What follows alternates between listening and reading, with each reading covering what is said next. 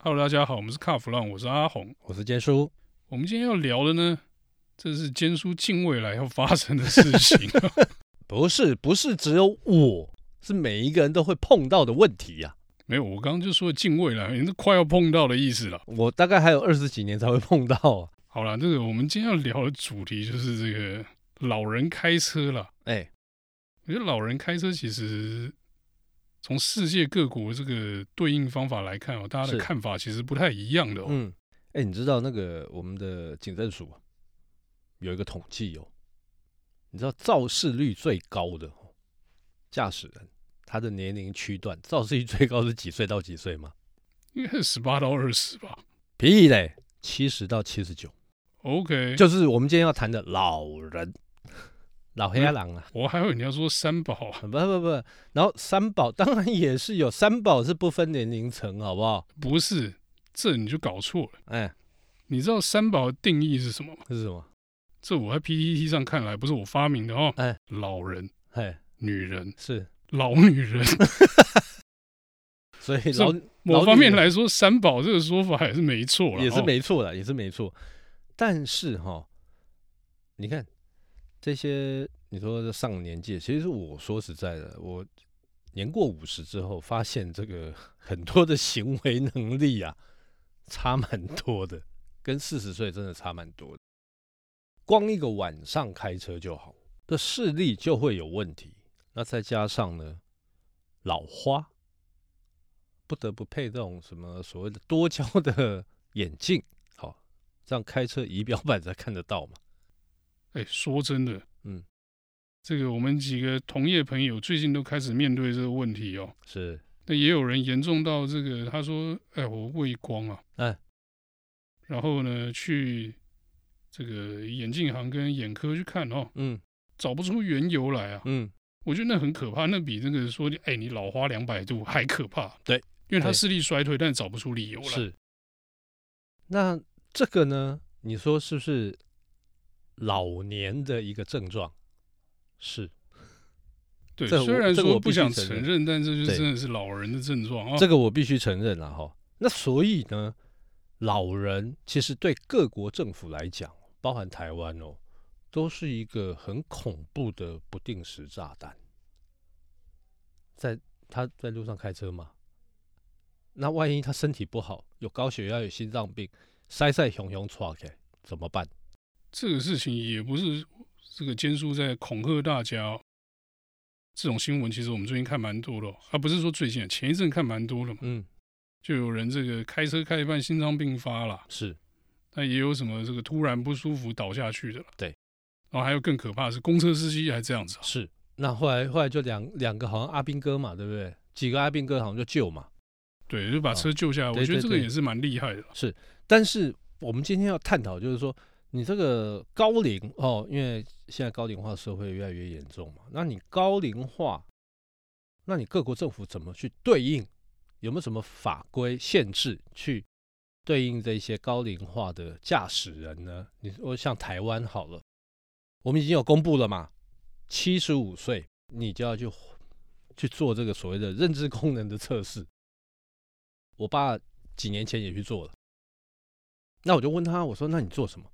啊，没有啊，啊，就视力啊，然后叫你甩甩手啊，外单功嘛，外单功啊，看看你的手的功能是不是正常啊，哦，然后看一些这种呃所谓的他会，反正就有一些图像式的东西做一些测试，就这样，然后接下来他发给你的驾照是三年，就每三年要回去换一次就对了，对，是这样的概念，所以你等于每三年你要回去做这么一次。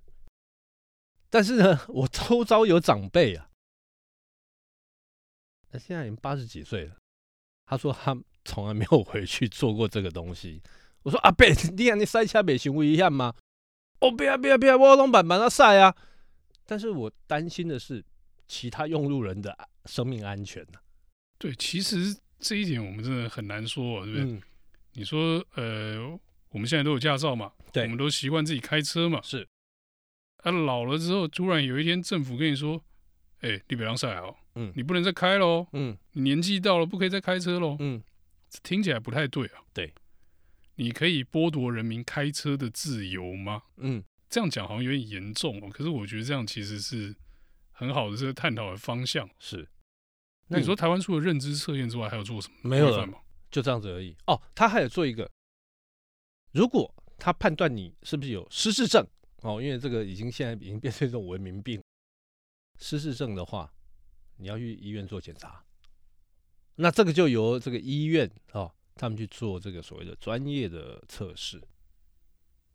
呃，我刚本来想问你不是这个，我刚想问你的是说，嗯，我们有没有这个，譬如说，因为就觉得老人开车危险，政府就鼓励你把驾照交回来，不要再开车这件事情？没有。但我听说日本有的，对，日本有。那好，日本呢很有趣哈、哦，他们在今年哦，今年开始实施的一件事情。针对这个所谓的高龄七十五岁以上的这个驾驶，你如果已经满年满七十五岁，而且你有肇事记录，他所谓肇事记录包含什么？超速，OK，酒驾，好，好，这个都算了哈。你要去重新考驾照，所以他是故意提高这个高龄者取得驾照的门槛，应该这样说。对，那。你去考驾照的时候，那你是不是就可以从你去入试的这个时候就知道说你到底有没有那个行为能力，有办法去开车？你的反应够不够嘛？这个就是最主要的问题嘛。对，没错，这其实就是这个高龄者开车的时候，我觉得会遇到最大的问题嘛，是就反应速度变慢嘛。而且你看哦，像在日本，我常去日本出差或观光的。这个听众应该就会很了解，其实你到乡间呐、乡下，很多的欧吉桑、欧巴上，那年纪都很大哦，然后开个 K 卡这边跑来跑去嘛。那个东西其实就跟我们这个铁马是一样的意思，对，差不多那个意思。但是对他们来讲，那那个就是一个交通工具。那你好、哦、自己的安危也就算了，你不要去危害到其他人的安危。所以日本政府他们才会实施这个新的制度。七十五岁以上有肇事过的，你就要再去考驾照。哎、欸，可是我觉得这样有点严苛呢。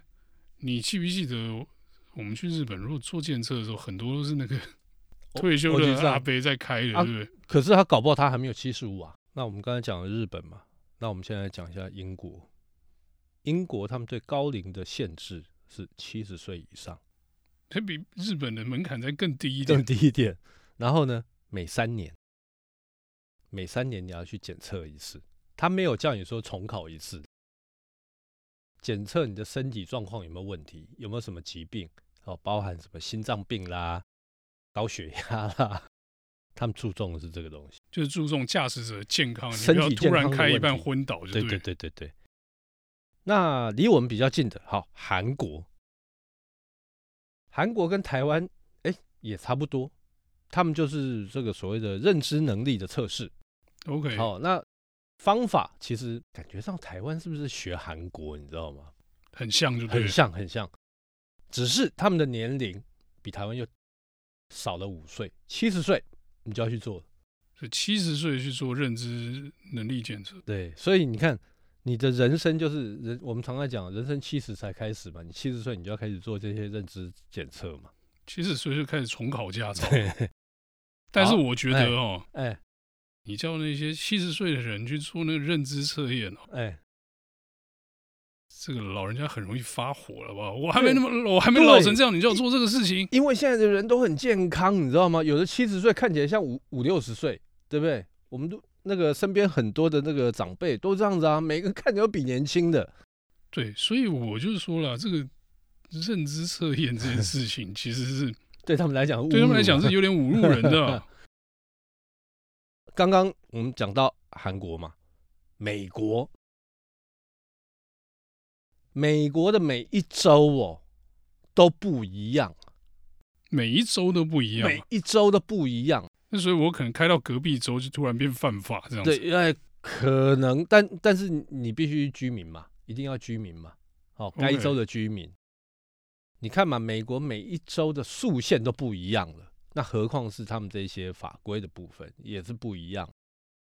他们有的州哈，八十岁他才做视力检测，意思就是讲八十岁哦，大概阿个鹰眼的对吧？看一下你还看得到看不到？看得到就继续开啊。对，那也有也有一些州哦，是八十一到八十六岁，两年要考一次。两年考一次蛮机车的，两年考一次，哎、欸，那很恐怖哎、欸。你应该有，我应该常常有看过那种那种影片，国外影片有没有？那种欧巴桑很老，然后开着很慢的车在路上跑，哎、欸，那很危险，好不好？我以前在加州念书的时候，就是常在路上看到那种年纪那真的看起来很大，绝对是可以，在我那个时候，他可以当我阿揍的。然后开着车，开着那种大的凯迪拉克或大的别克在那边跑。我说老人开老车反应慢，加上车子的性能也不好，其实这样想起来真的蛮危险，蛮危险的哈。好，我刚才讲到那个两年一次嘛，哈，他们针对八十七岁以上，八十七岁还可以开哦。有，我跟你讲，美国很多这种人，你每一年都要考一次，合理呀、啊？为什么不合理？我没有说合不合理，这就是故意用这个每年都要考驾照这制度来逼你不要开车了嘛。对，可是在美国，你没有车等于没有脚，他们的很多州都是这样，除非你在纽约嘛，纽约那个地铁很方便嘛。对，其他的州那种农业州，你叫他不开车，那你要怎么办？开耕耘机哦。开耕耘机也要驾照吧？那个车，那个耕耘机比汽车还危险，我觉得。那没有，他们就在农地里面。好，但是呢，我们讲那么多国家，有一个国家会让大家很羡慕，呃，是可以开车开到死哦，开到死。德国有 Autobahn 的国家，开车天堂，工业大国。德国，它完全没有限制，他们的规定是这样：只要你还有能力可以开车，你就开。你也不用去做什么认认知功能的测试哦，完全不用哦。但说真的啦，哎，我们去德国那么多次，是你看那些老阿公老阿妈，然后开一个二代高尔夫，在欧罗棒上面跟你一起开到一百五、一百八，虽然有时候觉得很帅啊，但是 实际想想，其实也是有点恐怖啊，也蛮危险的，对不对？对，我记得我那时候曾经去德国出差的时候，看到那个在那种山路，山路。好像是一个欧巴桑吧，他开一台很老的雷诺的车子，啊跑得比我们还快。哎，你不要这样子，搞不好是他家啊。没有，他可能就是平常送送豆腐或送货这样子，每天要跑的路。过弯没有在，没有看到刹车灯亮，不知道坏了还是没有踩。然后我们在后面拼命追，追不上。那他可能灯坏了，而且他还没有踩，很有可能。所以你看，各国政府哈，对于这个高龄层驾驶人他们的这个限制，其实差不多，他们的界定大概都在说七十岁以上。其实我觉得这合理啊，这个界定哦，嘿，虽然说我们刚刚讲老人家觉得说你叫我七十岁来做认知鉴定侮辱人，嗯，但可是你从这个统计数字反推回去，是我们刚刚前面有提到嘛，就是七十到七十九的肇事率是最高的，对。那你是不是应该针对这个年龄区段来做一个，诶、欸、比较严格的筛选，或者是说这个安检哦？嗯嗯嗯。那其实这是合理的，对。但是我们反过头来看一件事情，现在的车子有没有对这些高龄层的驾驶人友善？我直接告诉你，我我觉得没有。哎、欸，我必须说一点啦，ADAS 可能有啦，哦，那种防撞的啊，干嘛那种这种就是帮这些。高龄驾驶，他们去提做一些提醒，但是太过复杂的功能，你看内装配备这么复杂，字体又那么小，又不能变大，你觉得这些老人他会用吗？我跟你讲，这个就是各种问题啊！哎，建筑你老花眼，对不对？是，你觉得看 iPhone 很吃力？是我字体会放大啊，对。但是我如果塞一只这个老人手机给你，叫你用。哎，你一定直接把那个手机丢在我脸上干，我才不要用这个。不，我还没到那个年纪啊。